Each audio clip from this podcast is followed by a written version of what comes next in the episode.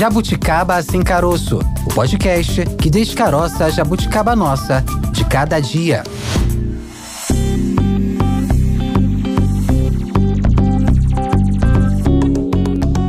Olá, seja muito bem-vindo, seja muito bem-vinda. Esse é o Jabuticaba Sem Caroço, podcast da Sputnik Brasil, com os assuntos do nosso cotidiano. Hoje, Tayana de Oliveira, vamos falar sobre o envelhecimento da população brasileira. Mais uma jabuticaba. Dados do censo 2022 do IBGE mostram que o número de idosos cresceu 57%, isso entre 2010 e 2022. A cada 100 brasileiros, 11 já têm mais de 65 anos. O número representa um recorde. Ainda, segundo o censo, metade da população já passou da casa dos 35 anos. E eu estou chegando lá, hein, Maurício? Chegando aos 35, né? Eu vou fazer 34 primeiro. Ah, vai fazer 34. Aí ainda. depois eu faço 35. Entendi. Bom, essa pesquisa, é importante dizer, ela acende o alerta para ao menos dois desafios do mercado de trabalho, que são a superação do etarismo e o avanço do chamado gerontariado, né? São termos que a gente tem acompanhado com muita frequência aqui no Brasil, o etarismo, que tem sido uma espécie de limitador na hora da contratação de um profissional, isso nos mais variados setores, né? Profissional profissionais que reúnem experiência, que têm bagagem cultural, têm bagagem no mercado de trabalho e por serem profissionais mais caros, por justamente terem essa experiência, eles acabam ficando de fora na disputa por não reunirem determinados é, predicados, determinadas qualidades que o mercado exige nesse momento, né? Acabam ficando de fora em detrimento de profissionais mais jovens e mais baratos, apesar de às vezes muito bem qualificados. O etarismo é algo que vem sendo discutido e muito e precisa ser combatido. E esse debate a gente traz aqui para o Jabuticaba Sem Caroço. A gente vai entender, Thay, como esses desafios podem ser superados conversando com o nosso primeiro entrevistado de hoje. Só quem vive é quem sabe. Josilmar Cordenonce, professor de Ciências Econômicas da Universidade Presbiteriana Mackenzie. Seja bem-vindo aqui ao Jabuticaba Sem Caroço. Professor, tudo bem? Tudo bem, muito obrigado aí por me convidar. Professor, nossa conversa tem como tema central essa questão dos dados do censo 2022 do IBGE, foram divulgadas é, recentemente, mostrando que a população brasileira está ficando cada vez mais velha. Eu queria saber se isso pode provocar impactos na Previdência e se o INSS está preparado para lidar com esse envelhecimento da população? Bom, com toda certeza isso vai trazer impactos na economia como um todo e especialmente na previdência. E se ela está preparada, eu diria que não. Mas, de qualquer forma, a reforma da Previdência feita em 2019 já mitigou alguns problemas que existiam, é, que estavam bastante graves antes da reforma. Mas, como todos os países, você pode ver nos países europeus, a gente não tem uma grande reforma da Previdência que soluciona todos os problemas. Você vai ter que ir ajustando isso aos poucos. Mas eu, eu acredito que um bom caminho nós já trilhamos ah, em 2019. Mas é difícil de você fazer uma reforma definitiva quando você tem uma expectativa de vida e uma evolução da medicina cada vez maior que vai estendendo a vida das pessoas. Então, o que você esperava há 20, 30 anos atrás, a expectativa de vida hoje já superou e muito isso. Então, fica difícil você sustentar financeiramente a previdência né, com, esses, é, com essa nova realidade, que, na verdade, é uma notícia boa, mas tem consequências ruins aí do ponto de vista financeiro. Olhando do ponto de vista econômico, né, olhando do ponto de vista financeiro, a gente tem observado uma série de fatores, além do envelhecimento né, da população constatado por esse censo, né, a, a idade mediana da população brasileira está em 35 anos, no ano passado atingiu maior percentual de pessoas com 65 anos ou mais de idade, isso desde 1872. E associado a tudo isso, a gente tem um mercado de trabalho cada vez mais informal, com o emprego formal diminuindo cada vez mais, as pessoas encontrando dificuldades para conseguir um posicionamento no mercado e com isso com o número cada vez menor de vagas formais, a contribuição para a Previdência também diminui da mesma forma, a contribuição obrigatória, aquele desconto em folha que o funcionário tem. Isso de alguma forma também acaba afetando, acaba prejudicando essa questão? Sem dúvida. Esse é, esse é um desafio que nós temos para financiar o gasto com previdência e eu acho que esse modelo de você, quem trabalha com carteira assinada, contribuir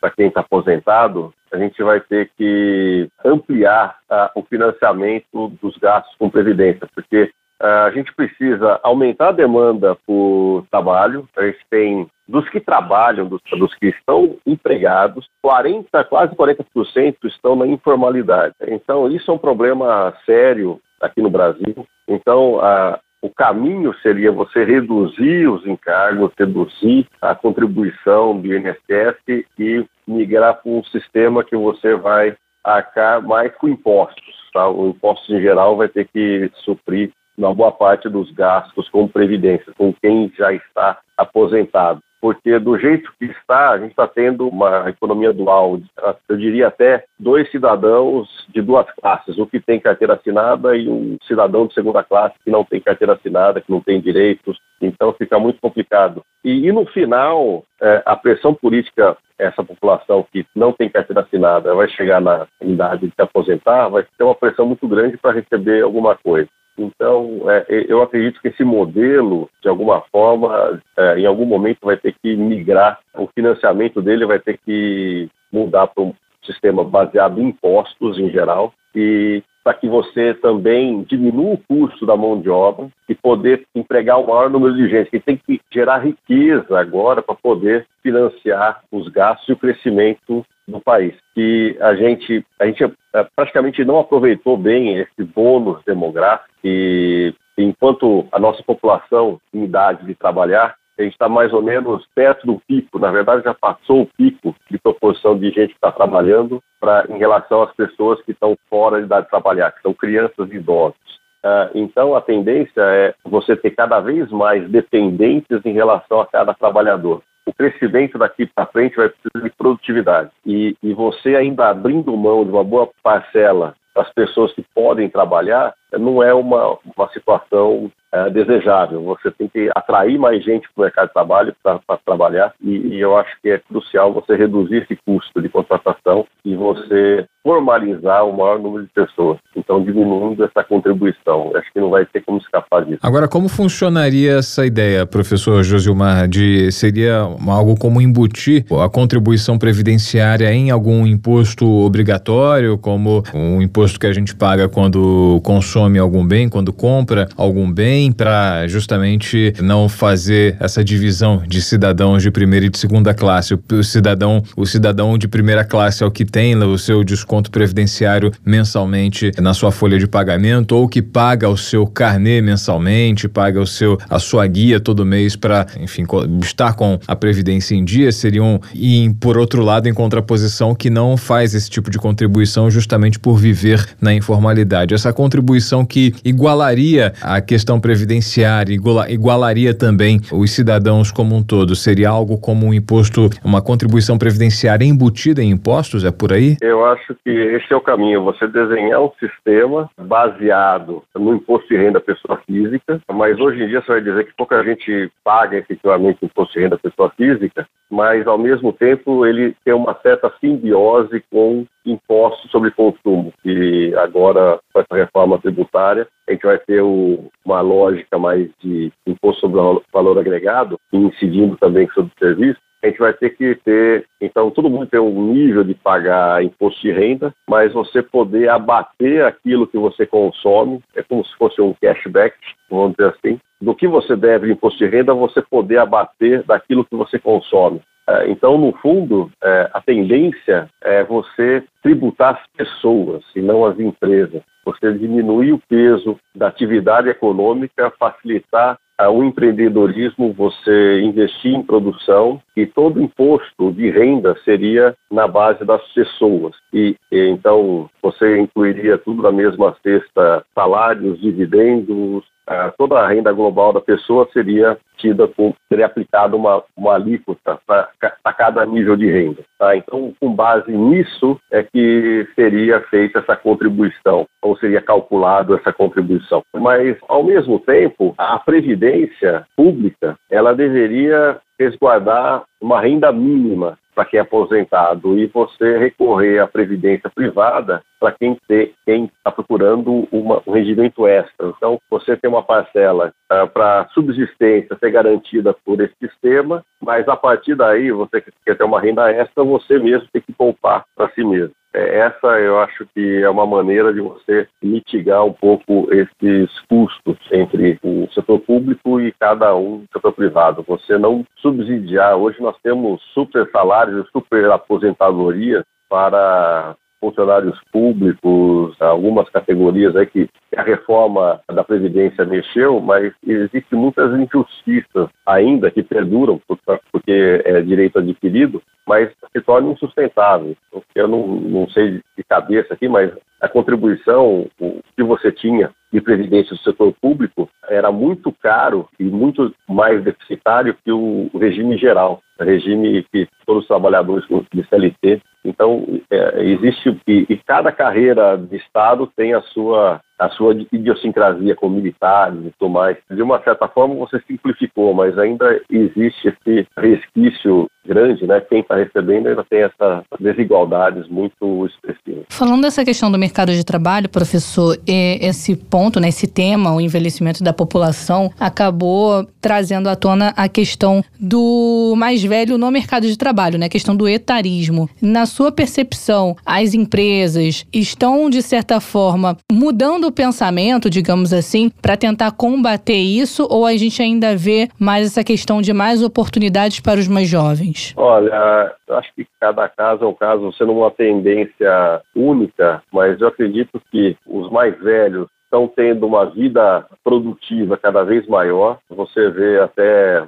como exemplo, a idade de, de, de aposentar dos ministros do Supremo, hoje são 75 anos, e, e, se você colocar um idoso hoje com 60 anos, é uma idade relativamente jovem, dado as condições, a saúde que hoje uma pessoa de 60 anos tem em relação ao que tinha 20 anos atrás, ou seja, a população mais velha tem condições de continuar contribuindo para a economia e a gente tem que favorecer isso. Tá? E ao mesmo tempo, a gente tem que, eu acho que nós temos mais uma, um impeditivo, um obstáculo maior para os jovens. O, o desemprego em relação aos jovens é um grande problema, não só aqui no Brasil, até na China. Você tem problemas de, de colocação das pessoas mais jovens no mercado de trabalho e a gente tem que incentivar principalmente reduzindo o custo. Por exemplo, você poderia fazer as pessoas, trabalhador mais jovem, contribuir de, de, de cara uma alíquota de INSS menor, porque está uma fase ainda de aprendizagem e tudo mais, e você tem que aumentar a demanda por essa mão de obra mais jovem, inclusive para reduzir o chamado nem-nem, que nem estuda nem trabalha, para você, inclusive, tirar essa pessoa, esse jovem, de ser potencial mão de obra de, de bandidos, vamos dizer assim, narcotráfico e tudo mais. A gente tem que atrair esses jovens para a economia formal, para a criação de riqueza e para construir uma sociedade mais justa. Nós estamos conversando com Josilmar Cordenossi, que é professor de Ciências Econômicas da Universidade Presbiteriana Mackenzie, conversando com a gente sobre o envelhecimento da população brasileira. A população brasileira está mais velha, segundo o que nos apresenta o Censo Demográfico 2022, divulgado pelo IBGE, essa pesquisa que acende o alerta para ao menos dois desafios do mercado de trabalho: a superação do etarismo e o avanço do chamado gerontariado, que é um termo que a princípio pode parecer estranho, né? Mas nada mais é do que uma, uma fusão de duas palavras, né? Ao pé da letra, né? O, a mistura de gerontologia, que é o estudo do envelhecimento, com o precariado, né? Que é, é um conjunto de, de situações do trabalho que às quais muita gente aqui está exposta, né? Principalmente a, a quem está submetido ao trabalho informal, não tem muitas eh, garantias é, como e garantias e benefícios, né? Tanto fornecidos pelos empresários como pelo, pelo governo, né? A gente está tá vivendo esse momento cada vez mais é, com a presença de, de idosos nessa situação. Esse gerontariado, a tendência a aumentar com o passar do tempo, no teu ponto de vista, Josilmar? Eu acho que a tendência é você entregar, você vê países como o Japão, que está estendendo o uso, você tem uma valorização muito grande dos mais idosos. Singapura, eles usam isso muito, idosos, para abater os impostos que eles pagam como prestação de serviço para a prefeitura, sendo orientando turistas, por exemplo. Então, existe maneiras de você utilizar, porque a, a gente pensa que muitas vezes, né, os mais jovens pensam, ah, aposento não vou fazer mais nada, mas se você não fizer nada, é, a qualidade de vida cai das pessoas mais velhas. Então, é bom que elas, elas se sintam integradas à, à sociedade, se sintam produtivas e úteis. Isso faz bem para elas. Então, a gente tem que criar mecanismos para que elas tenham possa exercer essas atividades que sintam úteis na sociedade também. E a gente tem que combater, eventualmente, etarismos, esses conflitos geracionais, mas, e, e, você tem que, na verdade, criar mecanismos que, que os jovens se sintam, pelo contrário, é, incentivados a ajudar os mais velhos e, ao mesmo tempo, aprender muito com eles. Eles têm muita experiência e, e isso aí seria o, o ótimo. Mas, é, muitas vezes, isso não acontece na prática e você pode ter conflitos, preconceitos, que a gente tem que identificar uh, esses, esses pontos e, e, combater de uma forma que todos ganhem no processo. Agora, professor, nessa nossa conversa o senhor falou aí de mudança no modelo de contribuição previdenciária, falou da questão de impostos, criação de impostos. É, é Para além disso, a gente pode pensar que um desses impactos aí é, que podem acontecer por conta desse envelhecimento da população seria um aumento de impostos já existentes? Eu acredito que, por exemplo, a gente tem uma carga para a gente arrecadar, incluindo para financiar os gastos públicos e também previdenciários no Brasil como um todo, uma média em torno de 33% do PIB. Tá? Então, a, a carga, eu não estou pensando em, em, reduzir. Na verdade, eu tenho até uma proposta de reforma tributária, como seria a segunda etapa da reforma, que é a parte da, do imposto de renda e reforma do, do Simples, tudo. E, só para dar um exemplo, eu, eu focaria tudo, todas as pessoas iriam pagar imposto de renda, pessoa física incidência geral. Aí, aí poderia ser discutido qual que é a alíquota para cada nível de renda. Mas só que as pessoas, ao consumir, você abateria do imposto que está no produto, tá, que agora tem IDS, TBS, você abateria, ao invés de você pagar o imposto de renda, o pagamento do imposto de renda seria via o seu próprio consumo. Então, dessa forma, um, um, produto ilegal, informal, contrabandeado, que não tem imposto, a pessoa não teria esse benefício.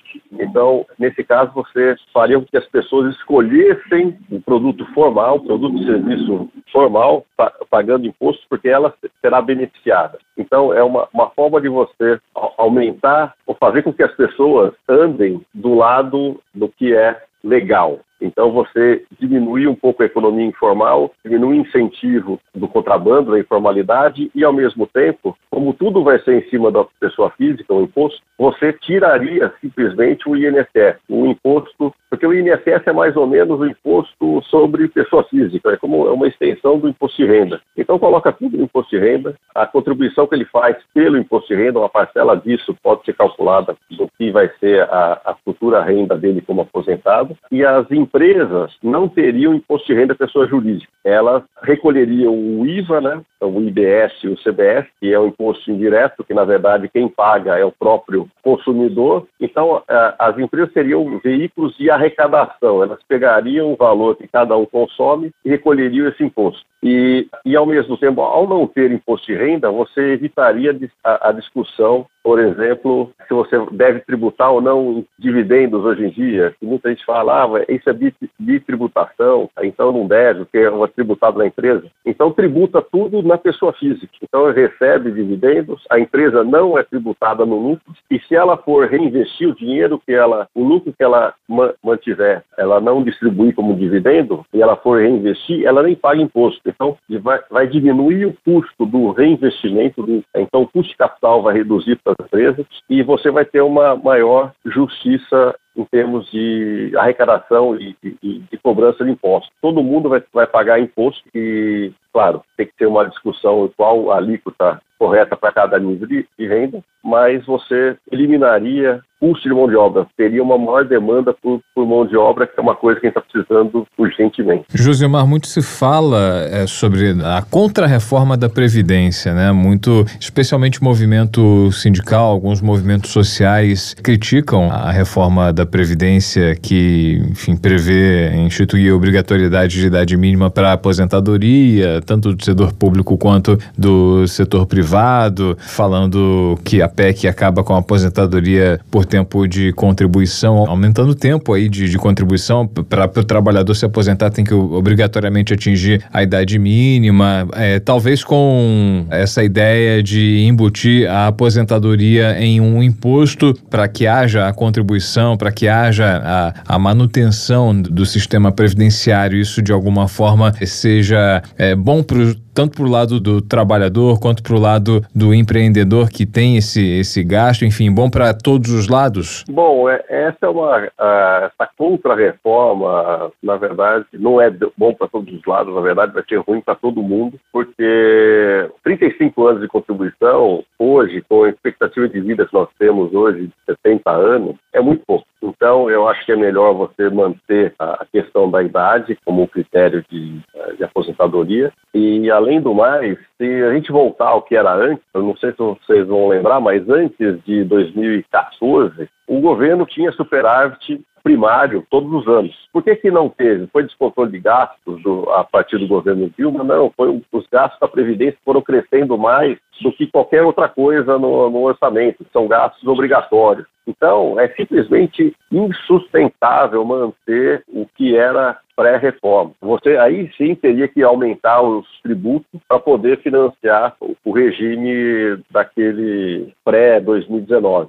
Tanto é que muito se discutia desde a década de 90, logo depois do Plano Real, já começava a falar em reforma da Previdência. Quase foi aprovada essa reforma na época do Fernando Henrique Cardoso por um voto que foi aprovado. Então, é muito tempo que estava discutindo e, e isso todo mundo já via que essa bomba ia estourar. E, e essa leniência com essa reforma premente foi, foi se arrastando com a barriga e, e depois que estourou as contas a partir de 2014, 2015, que ela veio trazendo déficits primários estruturais, é que começou aí amadureceu a reforma da, da, da Previdência. Não foi uma questão que, que, todo mundo, a classe política é injusta, que, querendo tomar o dinheiro do trabalhador, é simplesmente porque não era sustentável. Então, voltar ao passado seria terrível. Uh, e outra coisa, logo em seguida ela teria que voltar a fazer uma reforma mais drástica ainda, podendo inclusive tirando direitos, que esse é o que se tentou evitar, é direitos adquiridos, isso tentou, tentou se evitar. Então eu acho que a gente tem que aprimorar o que nós temos e não voltar ao, ao passado. A gente sabe, é, o Josilmar, que países têm características diferentes, tem pessoas é, diferentes, o mercado de trabalho é distinto, mas o existe algum modelo que pudesse ser seguido pelo Brasil para tentar equilibrar essa situação em relação à questão do, do custo da previdência, de modo a não prejudicar o, o, trabalhador, de modo a não culminar, como você falou, na retirada de direitos adquiridos, para que seja de alguma forma é, equilibrado para todo mundo, para o, o contribuinte, para o empresário, também para o governo, de alguma forma também não é, ter que desembolsar muito do que, do que já desembolsa? Olha, essa é uma questão mundial. A gente não tem uma um, um, país que claramente superou todos os problemas relacionados a isso. É, você pode ver que, por exemplo, acho que dois anos atrás, o Macron na França enfrentou muita oposição, muitos protestos, porque e muito desgaste político, porque porque aumentando em dois anos a idade de aposentadoria. Então esse é um, é um tema custoso, impopular, mas que os países uh, têm que enfrentar. Tem países que já enfrentam isso de uma forma mais madura do que outros mas é uma realidade que todos têm que encarar. E, e mesmo a França, que teve um, um, processo de envelhecimento muito mais suave do que o nosso, enquanto eles demoraram, a transição demográfica ela demora uns 200 anos, aqui no Brasil foi em 50 anos, só mais ou menos em, em comparação. E mesmo essa transição suave não garante uma, um debate público sereno. Na verdade, gera muito, muitos conflitos. E se agrava isso, já que você quer manter direitos, né, no caso europeu, só para contextualizar o problema, um, um do, uma das saídas, e como você está uma taxa de natalidade baixa, então você teria que ter, produzir mais trabalhadores para contribuir para manter a bicicleta andando, tá certo? Então uma saída seria abrir as portas para a imigração, trazer imigrantes. Tem, tem um monte de gente querendo entrar na Europa, só que a xenofobia não deixa.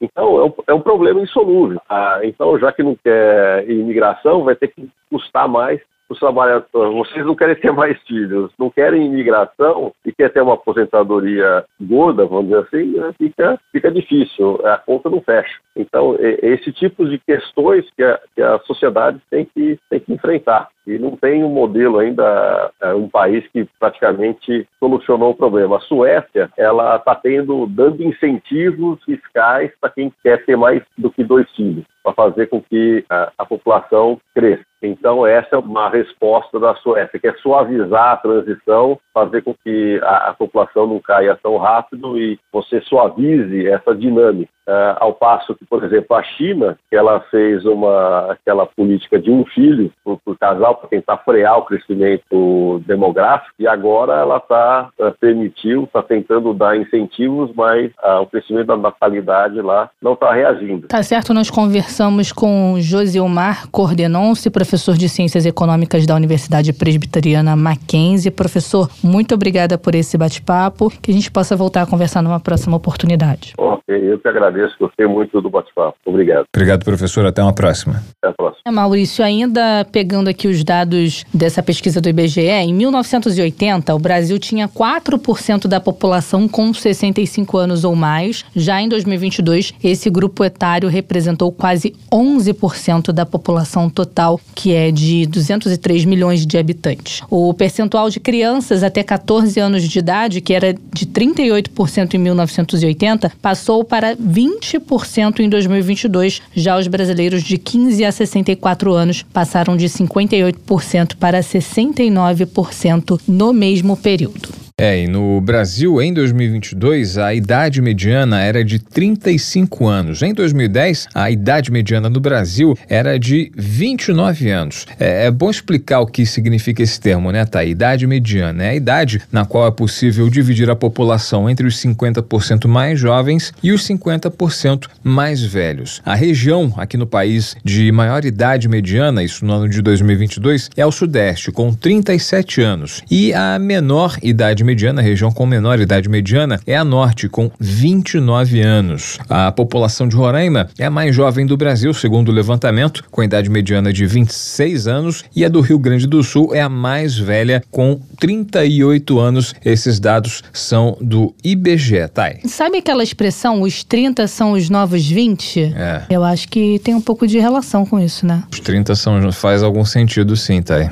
Os 30 são os novos 20. É algo que merece a nossa reflexão. É, até uma mudança talvez no estilo de vida, né? Muita gente agora aderindo à questão de praticar exercício, é, ter um estilo de vida mais saudável. Isso também pode, de certa forma, estar contribuindo para esse envelhecimento e um envelhecimento mais saudável. Mas vamos saber de fato o que está contribuindo para esse aumento da população mais velha aqui no Brasil, conversando com o nosso segundo entrevistado de hoje.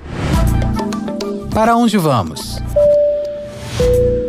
Marco Túlio Gualberto Sintra, médico geriatra, presidente da Sociedade Brasileira de Geriatria e Gerontologia. Seja bem-vindo ao Jabuticaba Sem Caroço, doutor, tudo bem? Tudo bem, muito obrigado pelo convite. Ô, doutor, eu começo te perguntando se tem algum fator que a gente pode elencar aqui como um fator determinante para esse aumento do envelhecimento da população? O que está contribuindo para esse aumento no envelhecimento da população brasileira? É, o, aumento, o envelhecimento da população brasileira tem que ser entendido como um processo. Então, se a gente for avaliar dos anos 50, dos anos 60, nós tivemos uma redução importante da imortalidade infantil. E a mortalidade e morrer na infância era um dos grandes fatores que impedia a população de envelhecer. Morria-se muito. E aí, à medida que diminuiu a mortalidade nessa faixa etária, seja por melhoria de saneamento básico, lavagem de mãos, soro caseiro para quem estava com diarreia, vacinação, houve o primeiro passo, que foi as pessoas deixarem de morrer antes dos 5 anos de idade. Isso foi fundamental para esse processo de envelhecimento, uma primeira etapa. Uma outra questão que foi o país vem deixando de ser jovem, né? Então nós temos uma população que deixou de ser rural, passou a ser urbana, as mulheres passaram a trabalhar, com a evolução tecnológica passaram a poder ter, haver um planejamento familiar, com medidas de, esterilização, de controle de natalidade, o número de filhos do casal diminuiu. Então, o controle de natalidade associado a esse processo de se mover mesmo na infância fez que o padrão brasileiro mudasse de um padrão infantil para um padrão que está se tornando cada vez mais idoso. É um processo que vem nos últimos, desde a década de 40, 50, que isso começou. A gente realmente nota o envelhecimento da população, apesar de ao mesmo tempo, notar, né, doutor Marco Túlio, a qualidade de vida se apresentar cada vez menor em termos de, enfim, estresse, trabalho, alimentação ruim devido a tudo que a gente encontra aí no, no mercado no geral, né, para alimentação. A gente tem notado um crescimento é, significativo de doenças que ocorrem na população adulta e idosa, que são os casos de câncer associados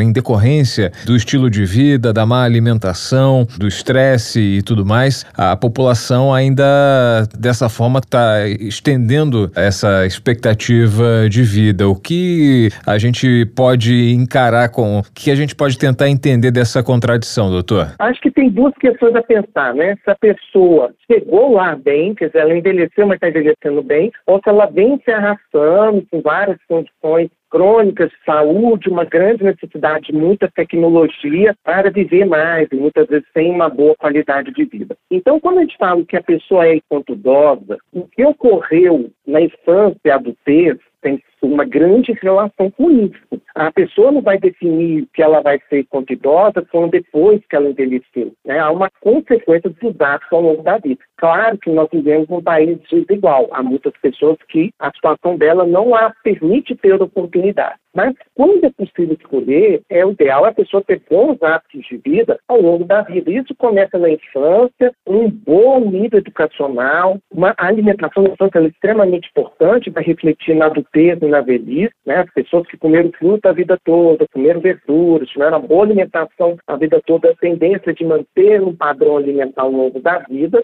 atividade física regular, né? nós falamos aqui da atividade física, manter o cérebro ativo, é muito importante ter atividades desafiadoras para o cérebro, manter estudo ao longo da vida, cuidar da saúde, fazer as consultas médicas regulares, toda essa parte de exames ligados a, a rastreamentos, de prestar vida e detectar precocemente doenças, é extremamente importante ser adotado ao longo da vida, interação social, lazer, isso faz parte. Obviamente, como nós vivemos um país desigual, nós temos questões, vou dar um só exemplo, né? A pessoa que trabalha, mora longe do trabalho, e isso ocorre com pessoas com classe social mais baixa, que por especulação imobiliária foram sendo expulsadas para as periferias. Duas horas e meia para ir para o trabalho, duas horas e meia para voltar do trabalho, oito horas trabalhando, o processo de trabalho do povo dura 13 horas desconta aí do, do resto do dia o período do sono, claro que vai ter interação social, que horas que vai fazer atividade física, pior que nós fazer consulta médica, tudo isso é perdido, né? Fora que a baixa renda, por insegurança alimentar, tem, leva a pessoa ao maior consumo de gordura saturada e carboidrato. Então também temos essa questão de, de oportunidades que também envolve o nosso país. Doutor Marco Túlio, o senhor falou em, em baixa renda da população brasileira como um todo, a população brasileira em geral. A gente vê no mercado de trabalho, apesar do, do etarismo, né, que é um termo que a gente tem ouvido falar muito nos últimos tempos,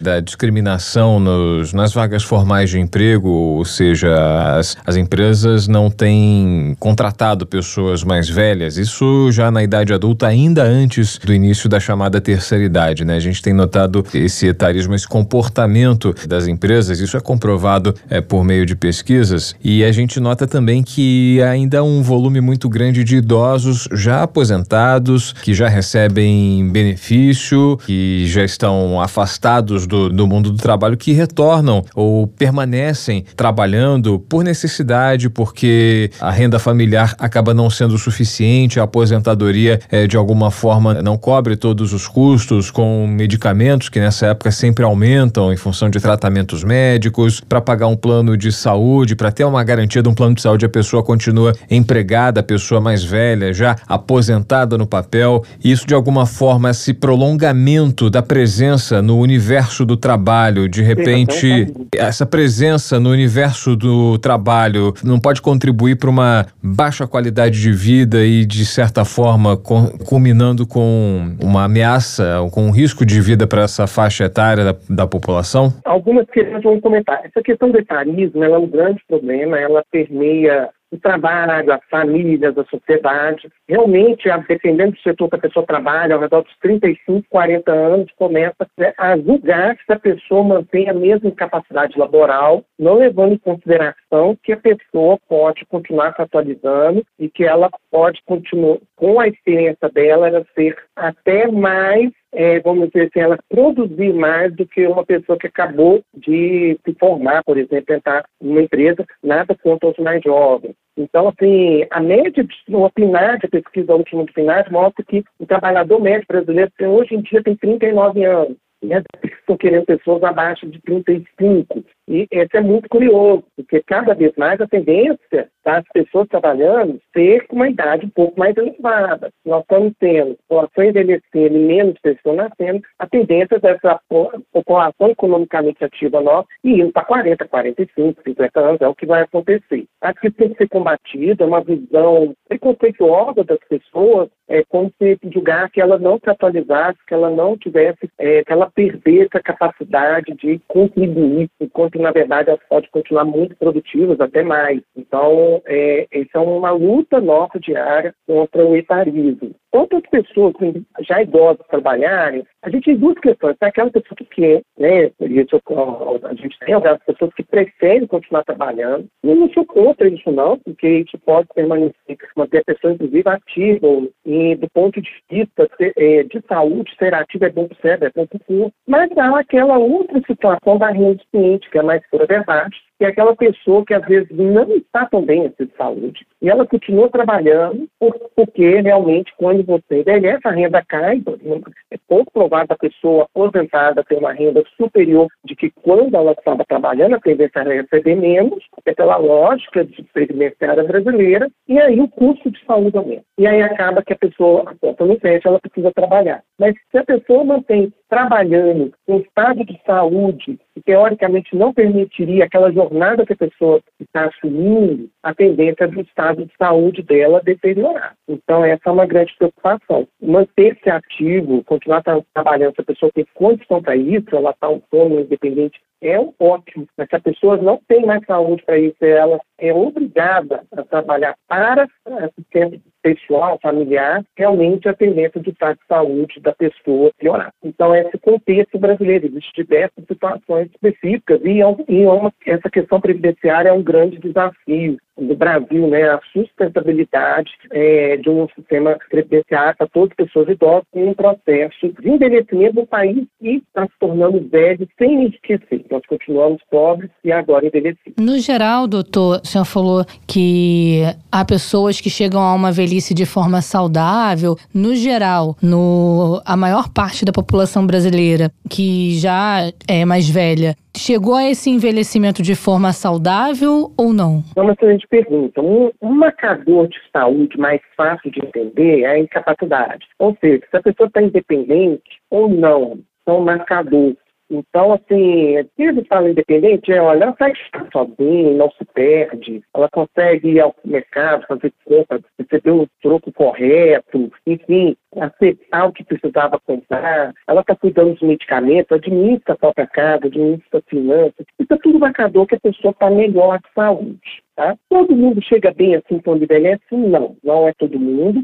Quanto mais velha essa taxa de pessoas independentes autônomas vai diminuindo, então esse padrão dos quantos que chegam bem depende muito da faixa etária, mas nós temos aí algo em torno de 25% da população que não tem um padrão de envelhecimento, vamos dizer assim, bem sucedido, ou pessoas que envelheceram de forma é, independente autônoma, né? que seria um conceito mais amplo de saúde para a pessoa idosa, que não é necessariamente ter ou não ter doença, a maior parte dos idosos tem alguma condição de saúde, mas permanecer auxílio independente. Esse é o padrão. Então, são todos que envelhecem mal? Não. Mas há um percentual significativo que sim, nós como sociedade, como é, nós temos que preparar o nosso meio para diminuir essa taxa dessas pessoas que não estão envelhecendo bem. Porque essas que vão demandar muito setor de saúde, são essas que vão hospitalizar frequência, são essas que vão precisar de muita reabilitação. Então, quanto maior o percentual é, de pessoas que envelhecerem saudáveis, melhor para o país como todo, melhor para as famílias que não tem uma pessoa com uma grande demanda de, de, de reabilitação, de cuidado,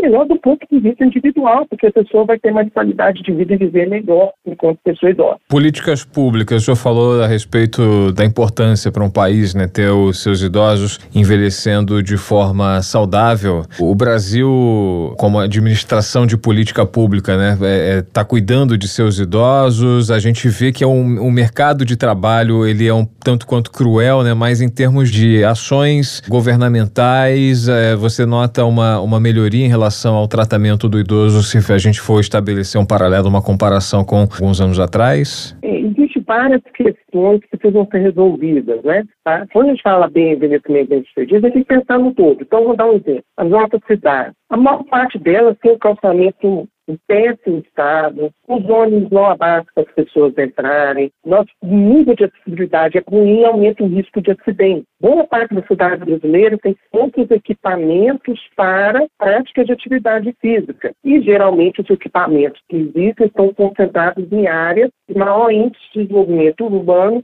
limitando as pessoas que moram em regiões mais empobrecidas, mais afastadas de ter acesso à atividade física falta ao país um programa que aumente a possibilidade da pessoa ter acesso alimentos mais saudáveis. E, inclusive, a lógica nossa de posse está tentando se mudar agora com a reforma tributária, ela é perversa no sentido de tributação de alimentos que seriam mais saudáveis. No país não tem ainda uma rede clara de assistência à pessoa idosa.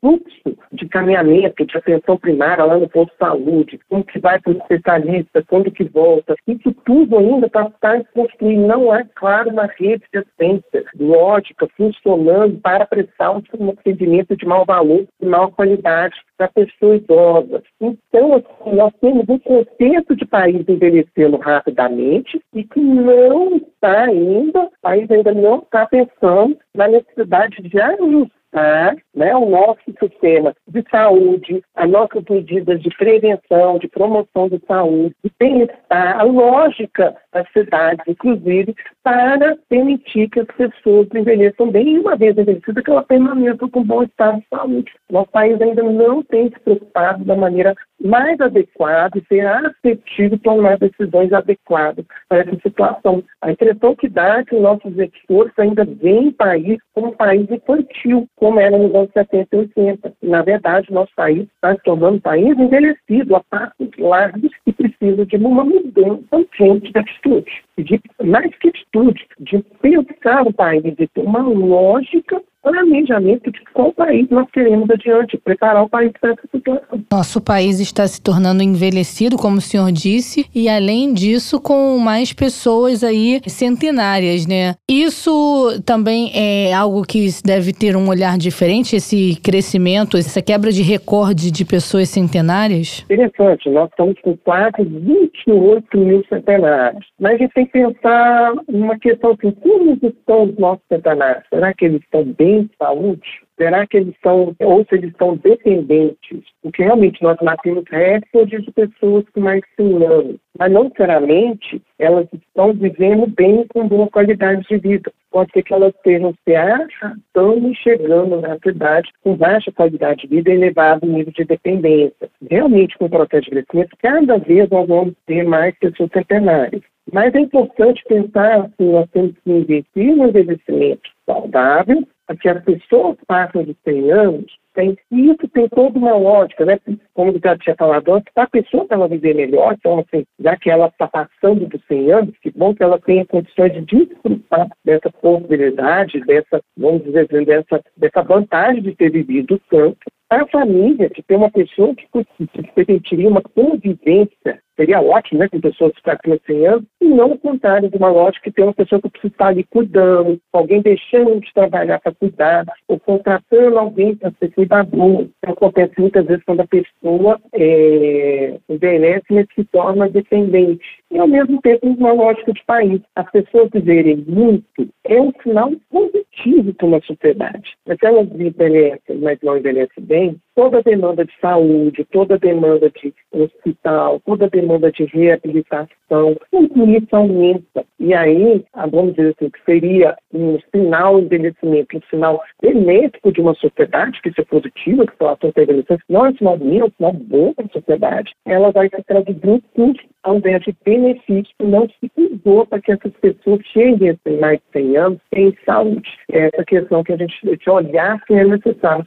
A gente está conversando com o Dr. Marco Túlio Gualberto Sintra, geriatra, presidente da Sociedade Brasileira de Geriatria e Gerontologia, aqui no Jabuticaba Sem Caroço, na Sputnik Brasil. Essa pesquisa que revela, né, esse levantamento que revela que o Brasil envelheceu e tem idade mediana de 35 anos, é o, esses dados dados fazem parte do censo, né? Do censo de 2022. É, esse levantamento revela que os idosos já são quase 11% e esses dados mostram que é, a população de Roraima, segundo o IBGE, é a mais jovem do país, com uma média de 26 anos, e a do Rio Grande do Sul é a mais velha, com 38 anos. A gente coloca numa prateleira Roraima, que é um estado predominantemente com atividade rural, é um estado é, afastado afastado das atenções é, governamentais, diria até abandonado mesmo, né? A região norte, se a gente for comparar com os estados do sul e sudeste, Rio Grande do Sul é um estado muito rico que, por razões óbvias, o dinheiro circula por lá, a população tem melhores condições de vida e o estilo em cada região, o estilo de vida, pode ser um fator determinante para isso? Tem a ver com esse levantamento do IBGE? Claro que a qualidade de vida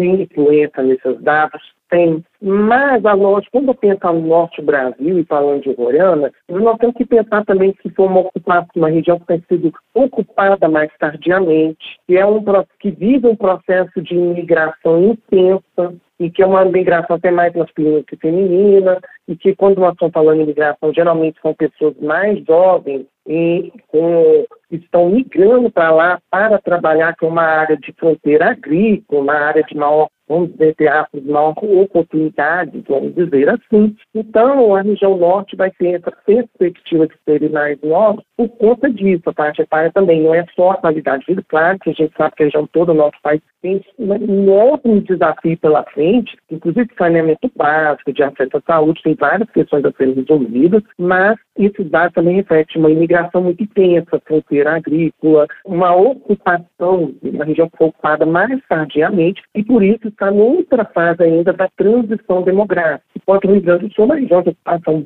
bem mais antiga, vamos dizer assim. A região, assim como toda, é uma região de alto, nível de desenvolvimento humano mais alta. Então, nós temos um perfil muito diferente dessas duas regiões que justificam esses dados. Mas não é tudo pela qualidade de vida. Nós temos que levar em consideração a imigração, o passo mais tardio, esses dados ligados aí à região norte. E há uma diferenciação também em relação a gênero? É, algo comprovado de que é mais fácil o homem chegar, ter mais idade do que a mulher, por exemplo? É, na verdade, é o contrário, né? Nós temos uma população muito idosa, predominantemente feminina, né? Quando nós trabalhamos idosos muito idosos, aqueles acima de 75 anos, geralmente nós temos uma grande contingente de viúva, porque o homem faleceu antes. E aí tem diversas questões biológicas, por exemplo, porque por questões de hormônio masculino versus hormônio feminino, a tendência da mulher ter eventos cardíacos 10 anos mais tarde do que um homem, que o homem, por exemplo. Mas no nosso país tem outras questões como a violência, né, que são as mortes por causa externas. Nós temos grande contingente de óbitos masculinos ali entre os 15 e 35 anos, né? Nós perdemos muitos jovens pela violência é, urbana, pela violência nas estradas, né? Enfim, e isso também contribui para esse contingente. Na, e além disso, onde procura menos o médico, a pessoa que cuida menos da saúde, considerando todo esse contexto. Nosso país, quando a gente pensa em idosos, muito idosos, em 75 anos, nosso país está se tornando um país de viúvas. Muito mais mulheres idosas do que homens idosos. É essa nossa lógica, essa diferença é, de sexo do país. Quanto maior a faixa etária avaliada, maior a proporção a mulheres em relação a homens. Doutor Marco Túlio, a gente aqui no Brasil passou por uma reforma da Previdência no ano de 2019. Essa reforma elevou a, as idades mínimas para aposentadoria, né, tanto de homens como para mulheres, né, aumentou o tempo de contribuição mínima para que essas pessoas tenham o acesso ao benefício, tenham benefício garantido e para muita gente trabalhar depois de certa idade nem sempre é uma escolha, uma, uma necessidade, né? Hoje 66% aproximadamente dos aposentados pelo INSS recebem só um salário mínimo por mês e aí com essas regras novas aí da previdência, a maior parte dos brasileiros tem direito a só ou no máximo dois salários mínimos, o que não garante segurança financeira, reduz a renda e muita gente se vê obrigada a trabalhar para receber um salário juntamente para somar com o dinheiro que recebe na previdência social. O envelhecimento saudável desse público, dessa população passa por uma atenção mais cuidadosa, se fala muito aí numa contrarreforma da previdência para rever uma série de itens que são considerados cruéis aí com parte da população brasileira, né? Esse cuidado na hora de, de estabelecer critérios para a reforma da, da Previdência, para concessão de benefícios, o envelhecimento saudável passa por isso também? É uma questão interessante. Só para as pessoas entenderem como funciona o nosso pagamento de, de benefícios. O governo pega tudo que arrecadou naquele momento e trapeia entre os aposentados. Então, nosso sistema não funciona, por exemplo, como uma aposentadoria privada, que a pessoa vai acumulando o recurso dela e depois que ela aposenta, ela vai receber de volta. Não é assim. É, é um, como se fosse um rateio, junta tudo que eu arrecadei naquele momento e divide. E quando se pensa nessa forma, nós temos alguns desafios no nosso país. Um deles é que, a população cada vez mais pessoas idosas, eu tenho que ratear o que arrecadou naquele momento, eu vou ter cada vez mais pessoas para ratear. Por isso que o país passou por reforma previdenciária, provavelmente nesse sistema de rateio, e tudo que é arrecadado naquele momento precisa no futuro passar por outra. Mas nós temos que pensar também que não podemos considerar 60 anos hoje, o nível de saúde, que era 60 anos nas décadas de 50. 60 anos nas décadas de 50, mas a maior parte das pessoas de 60 anos é extremamente debilitada. Hoje, aos 60 anos, a maior parte das pessoas não estão debilitadas. Essa questão também da evolução do nível de saúde. Nós temos outro grande desafio também. Metade da nossa população economicamente ativa não paga. O sistema previdenciário, nossa, nossa forma de trabalho, ela é muito, vamos dizer, ela, boa parte dos trabalhadores que tem carteira não contribui o sistema. E aí, na hora que, nós, as pessoas vão envelhecer, nós temos um grande contingente de pessoas que vão demandar um benefício social, né, que é o BPC, porque não conseguiram contribuir ao longo do tempo. Então, nós temos todos esses desafios. Envelhecer não deve ser levado como um problema. É ideal que o país envelhecer de forma saudável e as pessoas viverem mais. Inclusive, as pessoas envelhecendo saudáveis, você tem ganhos, inclusive econômicos, se pensar no governo, porque as pessoas vão ter menos demanda de saúde, por exemplo, para hospitalização, procedimentos de alto porque elas vão estar melhores de saúde, vamos assim dizer. Mas a questão previdenciária brasileira, ela tem vários gargalos a serem resolvidos e que é, e a população envelhecendo mais vai demandar disso. Então, não é necessariamente a questão somente porque as pessoas vão envelhecer mais tarde, vão estar saudáveis, vai demandar temas, mas é toda a nossa lógica, um monte de enorme contingente que não paga previdência, ou não ter carteira assinada, ou não contribui como autônomo, isso tem que ser pensado. Se essa maneira de rateio, como é feito hoje, é o melhor sistema, considerando o país muito envelhecido, né? Recado, tudo que arrecadou nesse momento de vídeo. Então, são grandes desafios o país sentar. E também, se no futuro aumentar a faixa etária que a pessoa vai apresentar,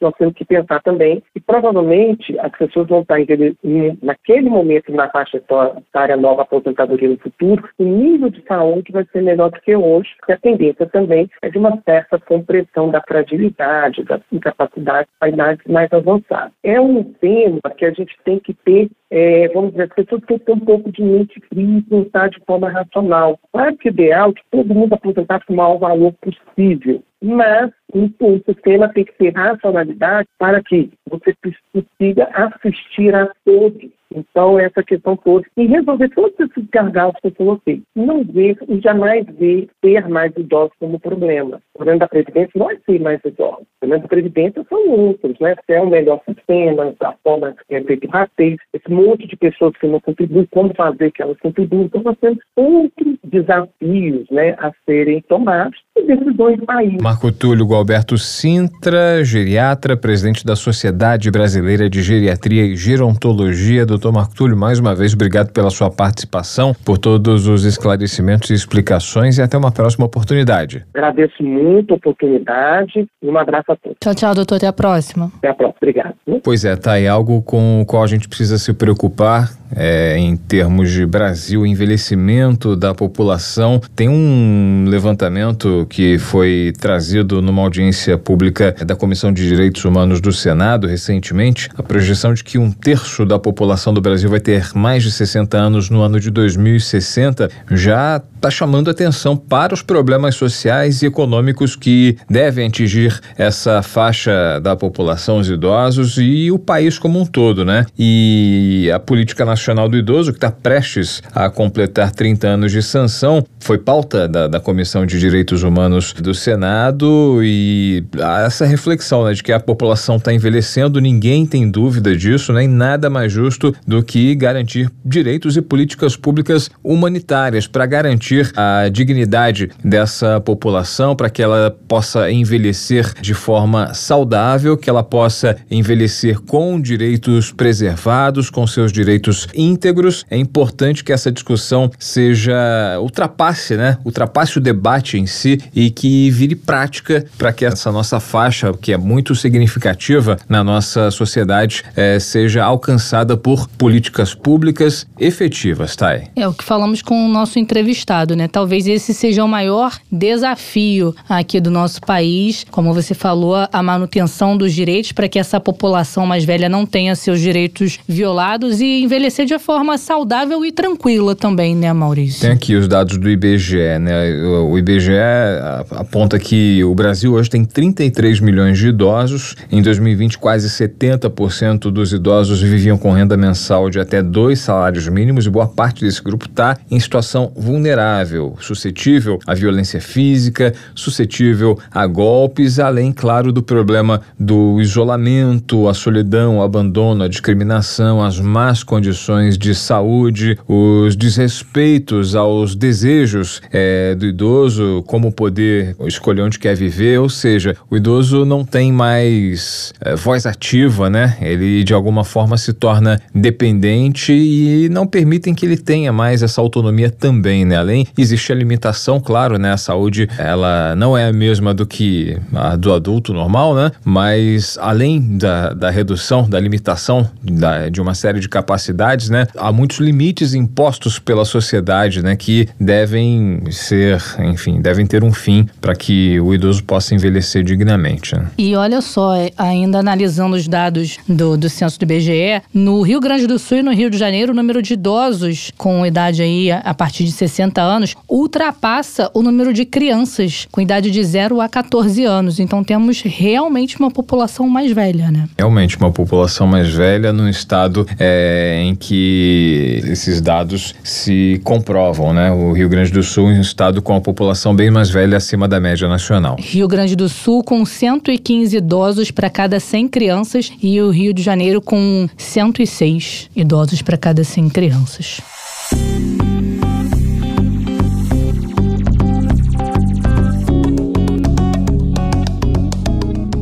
É isso, Thay. A gente vai colocando um ponto final nessa edição do Jabuticaba Sem Caroço. A gente volta nessa quinta-feira falando sobre meio ambiente. A qualidade da água. Será que a água que nos é fornecida está numa qualidade adequada ao valor que é cobrado? Porque barata não é, né? Barata não é. A gente vai saber, a gente vai debater a questão da água, se a gente recebe esse recurso tão rico para nossa existência, né? Que é tão rico e fundamental, essencial para nossa existência. Será que o tratamento é adequado, a distribuição é adequada? A questão da água, ela também toma uma, uma importância ainda maior nesse tempo de calor que a gente vive, né? É importante que a gente esteja abastecido e é muito comum, né? No verão a gente vê população reclamando de falta de água, reclamação justa, claro, né? A gente, se essa população paga, ela tem direito a ter esse recurso, né? Mas e, gente... como você falou, recurso essencial, né? Porque a gente usa água para tudo, para tomar banho, para lavar roupa, para fazer comida, para se hidratar. água é fundamental. É isso então, Maurício. Lembrando que estamos nas redes sociais. Opa. Tem o Instagram agora também, arroba jabuticaba underline SC e o nosso tradicional Twitter, que é o arroba jabuticabasc. Você pode nos seguir e também interagir conosco por lá. É só acessar, então siga, curta, compartilhe, fique com a gente sempre. Tchau, tchau, Maurício. Até amanhã. Até amanhã. Amanhã tem mais. Tchau, tchau. Jabuticaba Sem Caroço, o podcast que descaroça a jabuticaba nossa de cada dia.